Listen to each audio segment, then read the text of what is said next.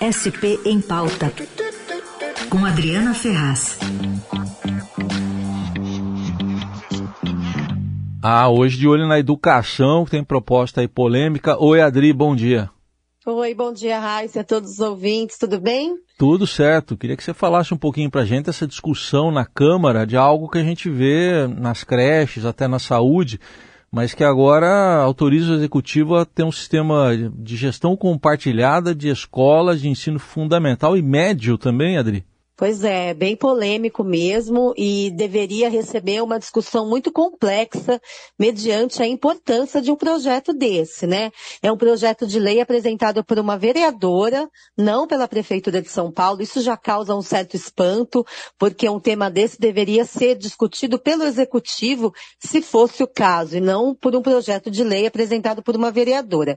A vereadora é a Cris Monteiro, vereadora novata do Novo, que não tem uma relação direta com o setor da educação. Pelo contrário, ela trabalhou a vida inteira em bancos, né? Ela não é uma educadora, não tem um histórico nessa área. Mas ela apresentou esse projeto que, como você diz, prevê uma gestão compartilhada. Mas quando a gente vai ler o texto, viu, Raíssa, não é bem uma gestão compartilhada que essa proposta aí prevê. No artigo décimo dessa proposta fala assim, olha, as organizações sociais terão liberdade para estruturar a matriz curricular, o projeto político-pedagógico, as metodologias de ensino e organização escolar, assim como os materiais pedagógicos. Essas organizações também, no artigo 11, diz ali no, no, projeto que elas terão autonomia para montar e gerir o time de professores, diretores, vice-diretores. Então, quer dizer, não é bem uma gestão compartilhada, né? É uma gestão direta ali das escolas de ensino fundamental e médio. A gente tem realmente hoje convênios feitos com entidades, organizações sociais para comandarem creches no município, né? Educação infantil.